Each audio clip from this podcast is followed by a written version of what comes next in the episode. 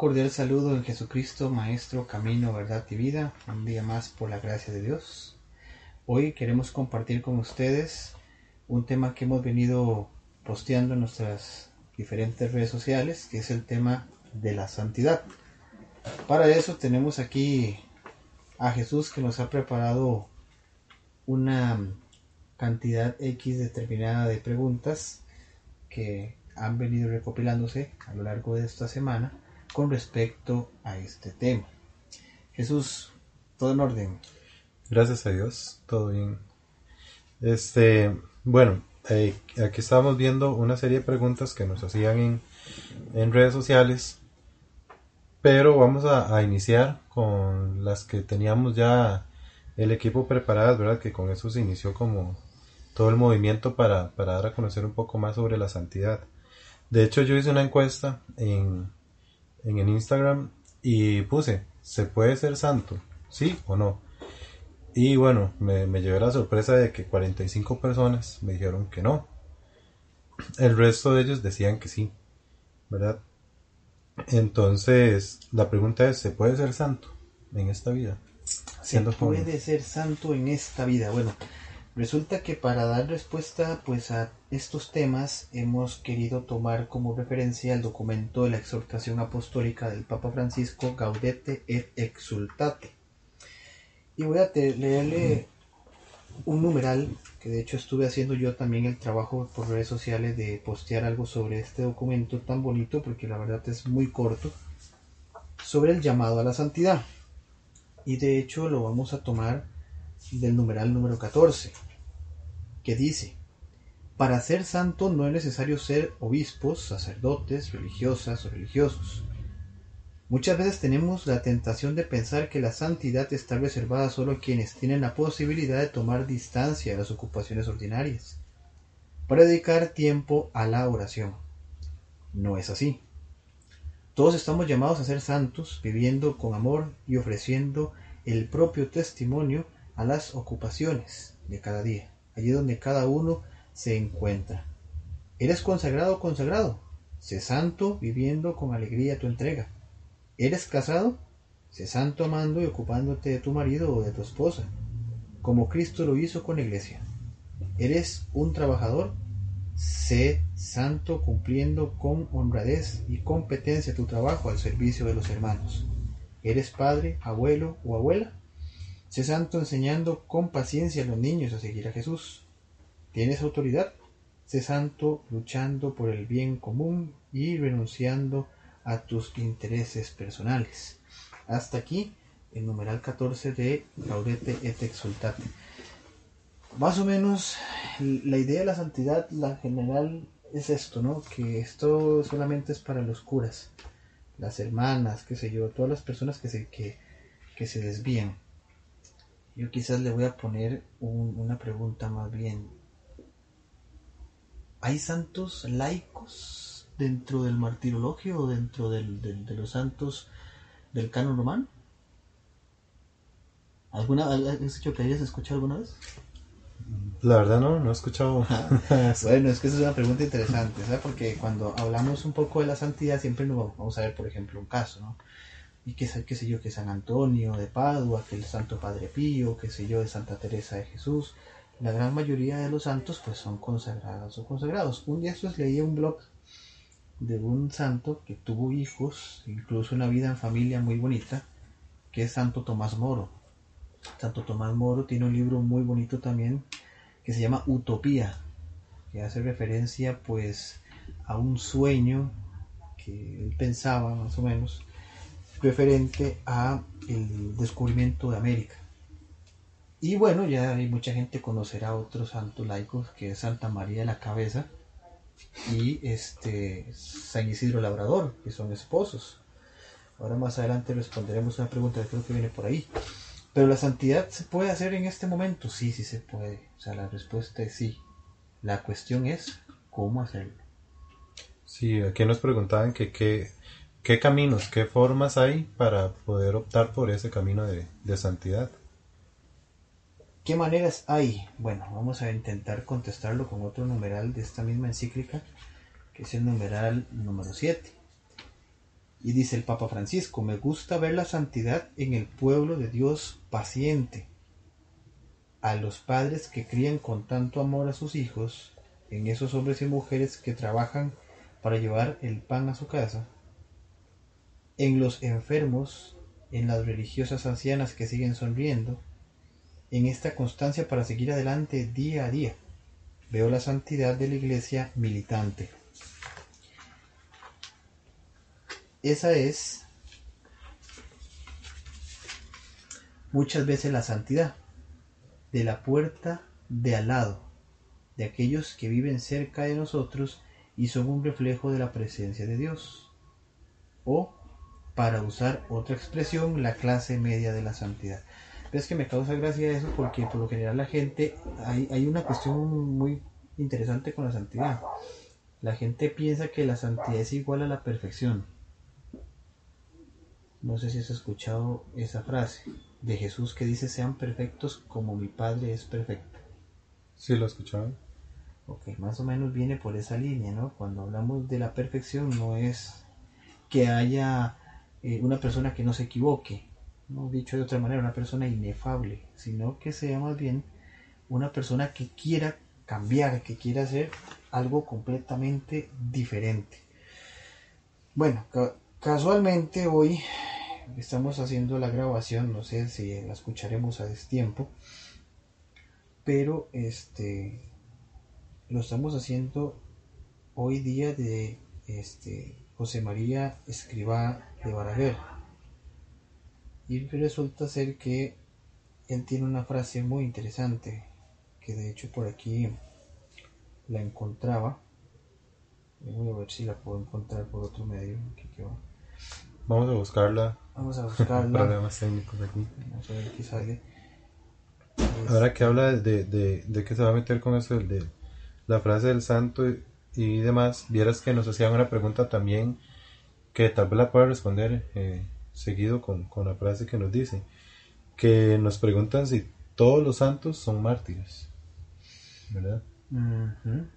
Entonces, para que tenga esa pregunta por ahí, mientras encuentra la frase y nos pueda responder. Sí, bueno, en el caso de que todos los santos son mártires, no, no todos los santos son mártires. Sabemos que el caso del martirio, pues es un, una entrega absoluta, ¿verdad? Por ejemplo, podríamos hablar de uno de tantos, San Maximiliano María Colbe, ¿no? Que dio la vida por otra persona.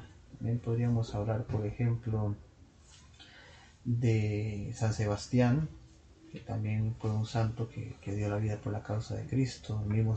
estamos cerca de la fiesta también de San Pedro y San Pablo, que la tradición de la iglesia nos habla que, que ambos fueron mártires, pero por otro lado, pues hay otros santos que no, obviamente no han sido mártires, pero igualmente su vida siempre es un reflejo de la, del amor de Cristo.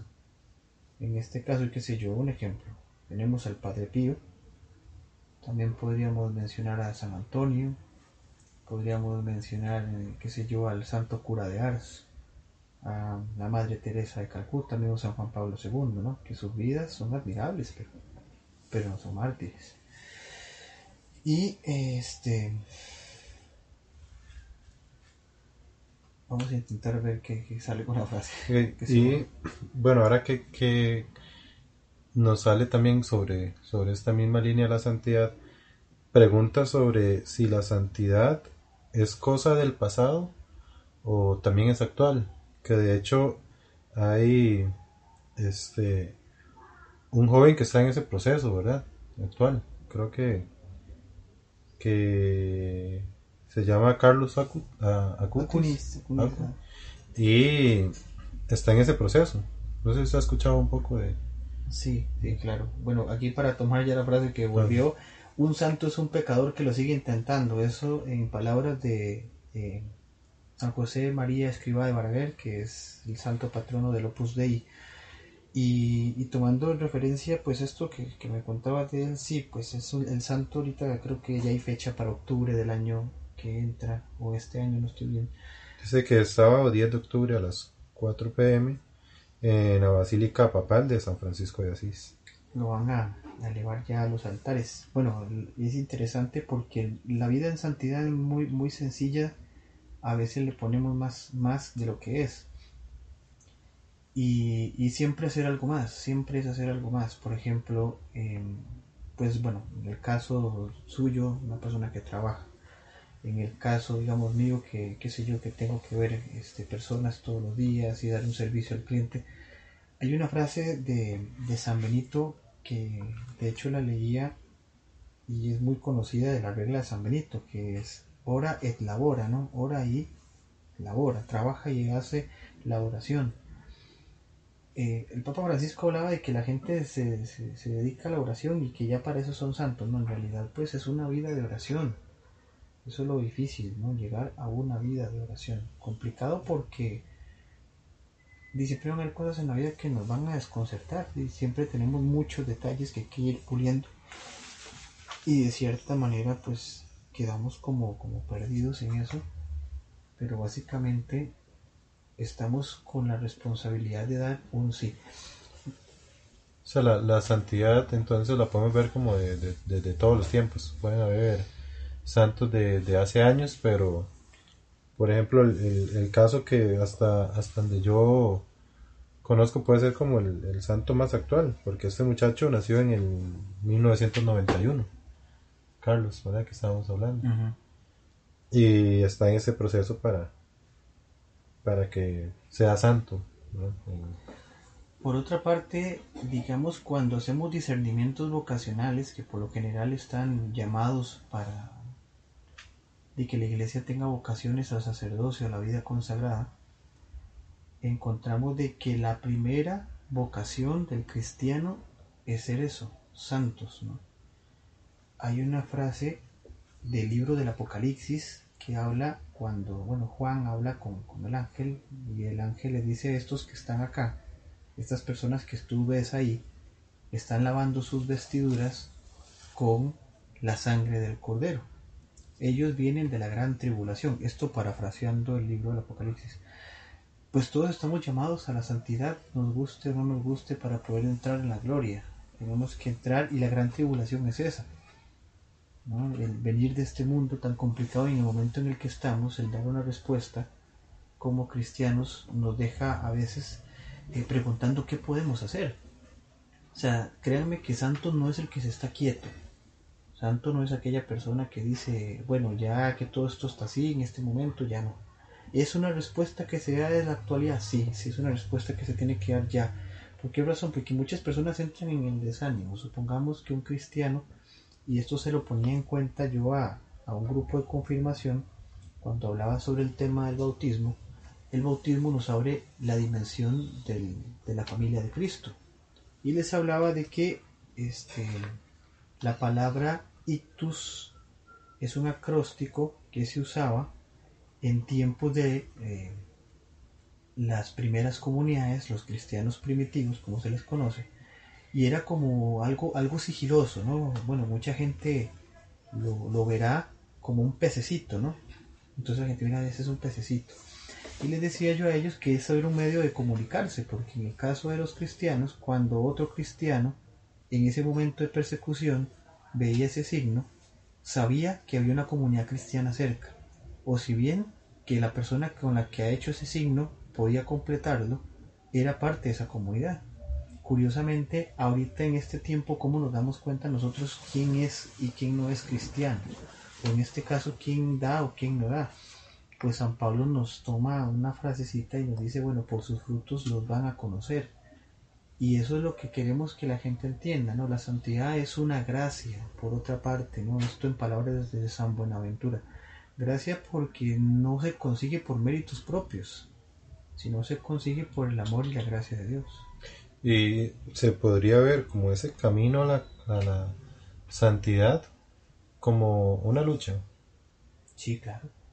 Hay una lucha, miras que desde la filosofía siempre ha habido, ha, habido un debate filosófico.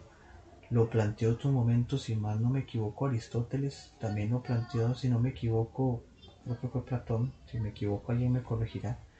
Entre el sentido y el cuerpo, ¿no? Siempre hay como una lucha entre el mundo de las ideas y el mundo propiamente natural. porque cuando nos venimos al plano moral cristiano, encontramos de que San Pablo lo dice en una frase, ¿verdad? No recuerdo en qué carta, si es Romanos o si es, creo que es Corinto, no estoy seguro, que decía, este, lo que quiero hacer, no lo hago, y lo que no quiero hacer, termino haciéndolo. A lo que Dios le contesta a San Pablo, bástate mi gracia. Siempre ha habido una lucha interior entre el hombre porque la carne lo está llevando siempre y lo empuja hacia todo lo contrario y de aquí salen pues todas las cosas que hablamos, ¿no? Que, en su momento las retomaremos. El pecado, ¿no? Y por otro lado, pues la gracia. Si más no me equivoco, este, la carta a los romanos, en el capítulo 6, nos va a hablar de que si hemos sido nosotros unidos a Cristo por el bautismo, también estamos unidos a Él por la muerte llevados a la cruz, porque bien la santidad, aunque parezca que la gente dice que bonito ser santo, ¿verdad? ¿Qué es? Pues esto es una lucha. Muchas personas en, algún momento habrán escuchado quizás un libro que se llama El combate espiritual de un autor, Scupoli, que habla precisamente de eso, ¿no? un combate que hay entre mí mismo para alcanzar las virtudes que Dios quiere de mí. ¿Y qué consejos o, o cómo mantenerse fuerte en esa, en esa lucha? pero los consejos que siempre se dan siempre son muy constantes. Obviamente esto no cabe para todo el mundo, pero igualmente están abiertos de una manera muy general. En el momento circunstancial de, tiempo en el que nos encontramos, no podríamos decir, sí, vamos a, a, aumentar nuestra vida sacramental porque estamos diezmados, como lo digo. Las misas están ahorita un poco complicadas, pero no deja de ser importante la lectura del Evangelio todos los días, el rezo del Santo Rosario, pues en algún momento la oración personal y por lo general hay una frase que, se ha usado, creo que fue John Lennon que la dijo, ¿no? Este, somos lo que comemos o somos lo, que consumimos, no sé exactamente, pero de alguna manera si empezamos a usar, qué sé yo, métodos como una lectura piadosa de algún autor católico, de algún santo, pues eso nos ayudará a aumentar y progresar en la fe Claramente habrá muchísimas cosas que podríamos sugerir, ¿no? Por ejemplo, yo podría decir un libro clásico de la iglesia, ¿no? La imitación de Cristo de Tomás de Kempis del siglo XIV. Tremendo, ¿no? Por ejemplo, ahí habla un poquito de lo que podríamos hacer, que es orar, intentar imitar a Cristo, como se llama el, libro. Y verás que en, otro parágrafo me encontré a un hombre, creo que es San Francisco, ¿cómo Si no me equivoco, es San Francisco de Paula, creo que es un, voy a buscar bien el nombre, pero en fin también lo habla San Antonio, este, de contemplar la cruz. Vieras que es un ejercicio muy simple. Uno contempla la cruz y hace ese ejercicio, ¿no? Mirar la cruz, que evoca la cruz? Y evoca pues muchísimas cosas, ¿no? Incluso una gran ternura, un gran amor que Dios eh, hacia con mi persona y me ayuda a progresar mucho en la fe parece que los ejercicios espirituales que nosotros estamos acostumbrados, qué sé yo, que son unos retiros de tres días con, qué sé yo, silencio absoluto, a veces terminan siendo eh, poco eficaces ante una vida tan ajetreada, ¿no? Como la que llevamos. Y a veces la santidad es un poco más sencilla de lo que pensamos. Ok, y bueno, algo que yo he visto muy en común también con con la mayoría de santos es, ese amor que tienen a, la Eucaristía, ¿verdad? Cómo, cómo se unen ellos en, eso. Perdón, siempre que, se escucha hablar de un santo y usted los escucha y ellos amaban la Eucaristía. Eh, y bueno, llevar esta, esta vida tan, tan acelerada que, tenemos y, y, luchar por esa santidad es un poco, un poco complicado a veces, pero por eso nos hacen esta pregunta. Nos dicen, ¿se puede ser santo en nuestra relación de pareja? Se puede ser santo, sí, claro. Lo que pasa es que es un proyecto diferente. Claramente, si hablamos de una pareja, habría que determinar si es una pareja en el noviazgo, una pareja en el matrimonio. Ok, empecemos primero si fuese una pareja de noviazgo una pareja de noviazgo, pues claro, esto siempre hay que entender, la gente le gusta mucho correr y los novios deberían de tener una perspectiva de trabajo. Es que escuchando, pues en otro ámbito fuera de la religiosidad, alguien me decía que una pareja se convierte en un socio, en una persona que se asocia conmigo para algo, claramente. Supongamos, y esto lo escucharemos no solamente en la doctrina católica, sino en la doctrina no católica, esto de los yugos, ¿no? Los yugos desiguales. Y esto es una veracidad. Por ejemplo, en el momento en que yo tenga una persona que quiera ser santa junto conmigo, se hace, y esto contesto también desde el matrimonio, para ambas cosas, porque siendo novio, siendo ya una pareja de casados, pues a ver, eso es lo mismo, únicamente la dimensión del amor que se va a valer de una castidad de una manera y de otra de otra forma. Pero en fin, ¿se puede ser santo de otra pareja? Sí, la cuestión es trabajar para eso, porque hay comunidad, ¿Por qué le voy a decir esto? Comunidad, porque igual yo no soy capaz de ver a veces mis propios defectos. ¿Qué necesito? Que alguien me los haga ver. Yo tengo que tener la mansedumbre de aceptar mis defectos y corregirlos para poder ser más santo o, en este caso que Dios me ayude a alcanzar esa santidad. Pero si no lo hago de esta manera es muy difícil. Siempre hay que tener un corazón dispuesto para eso. Escuchar a la otra persona, a la pareja, siempre hay una escucha que es esperando que me van a decir. Si me sirve bueno y si no lo descarto. Pero siempre es bueno escuchar de alguna manera. Y corregir, que esa es otra cuestión que lo va a hablar incluso el profeta Ezequiel, ¿no? La labor del centinela, que dice más o menos así. Si alguien comete un error, pues hay que corregirlo. Jesús lo retoma en el Evangelio y lo dimensiona. Primero, si alguien se equivoca, lo, lo voy a intentar corregir en secreto, uno a uno, ya después si no, vamos a cambiar un poco la estrategia y venimos a hacerlo ya dos o tres personas y ya en fin, pues se abre a una acusación pública, pero en fin, esto es la idea, ir intentando avanzar en esa dimensión. ¿Se puede hacer santo de la pareja? Sí, por supuesto, pero hay que aprender a vivir esa, ese proyecto. Hay que aprender a, a trabajarlo, a convivir. Hay que, mantenerse siempre en esa. Siempre teniendo el, el centro de nuestra relación Cristo, ¿verdad?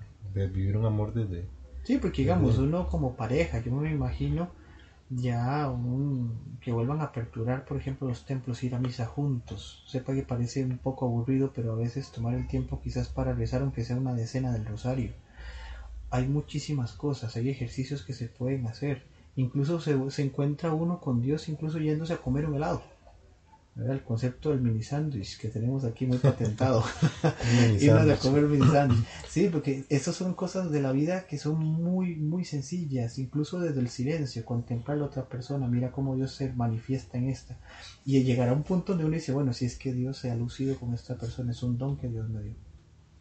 Ya, ya se, nos, se nos va yendo eh, el tiempo, entonces quiero cerrar con esta pregunta que nos hicieron de forma, bueno, en privado, forma anónima, no quería que saliera el nombre de la persona, pero nos dice que si una persona con tendencias a la homosexualidad puede ser santo. La, la, homosexualidad, eh, a ver, hay, que, hay una, una, frase trillada que aquí en esta parroquia lo escuchamos muy constantemente, ¿no? Dios odia al pecado, pero no al pecador. De esta manera podríamos decir muchísimas cosas. Es una cuestión de decisión. Claramente, la, la, decisión de amar a Dios y que Dios haga mi vida su proyecto es una decisión propia, personal. Causa muchísima intriga porque, a ver, uno dice, sí, a veces esto, yo, una, persona con esta condición tendría que, que ver qué es lo que Dios quiere de su vida.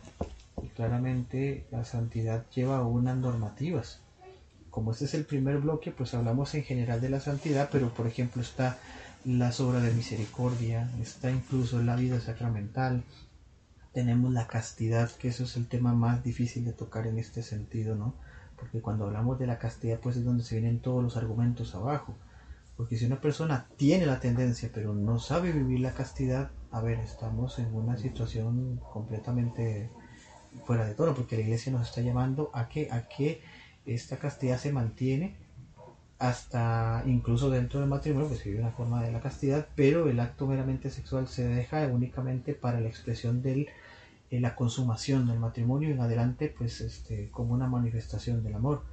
Pero siempre y cuando eh, la persona mantenga siempre este, una línea correcta desde la moral, se puede ser santo aunque se tenga esta situación. Ok, yo creo que Bueno, ¿tiene algo más que decir? No, no, yo me despediría únicamente con este numeral 31 de Gaudete de Exultate, que dice, eh, nos hace falta un espíritu de santidad que impregne tanto la soledad como el servicio, tanto la intimidad como la tarea evangelizadora, de manera que cada instante sea expresión de amor entregado bajo la mirada del Señor. De este modo todos los momentos serán escalones en nuestro camino de santificación. Bueno, Nacho, muchas gracias por el tema de hoy. Estuvo un poquito rápido, pero muy completo. Los invito para que igual de hoy en 8 escuchen el tema que viene que habla sobre la castidad de hoy en ocho nos cambiamos de butaca porque entonces Jesús toma mi lugar y yo tomo el lugar de Jesús para poder hablar de la castidad. Entonces, a ver, hagan sus preguntas. ¿Qué en sí es la castidad? Eh, ¿Qué dimensión? ¿Hacia dónde nos lleva? ¿Qué beneficios tiene? Bueno, eso es un montón de cosas que vamos a tocar. ¿Cómo trabajarla también? Que es a veces como un tema un poco más complicado. y defenderla, porque causalmente la castidad es algo defendible. ¿Y qué tan defendible es? Bueno, vamos a ver a qué tanto. Para eso tenemos a un especialista que de noche nos va a dar una cátedra de esto. Bueno, muchas gracias y ahí nos estamos escuchando. Claro que sí, nada más despedirnos pidiéndole al Inmaculado Corazón de María que siempre nos lleve, que nos haga decir cada vez que sintamos una necesidad, dulce corazón de María, sé la salvación mía.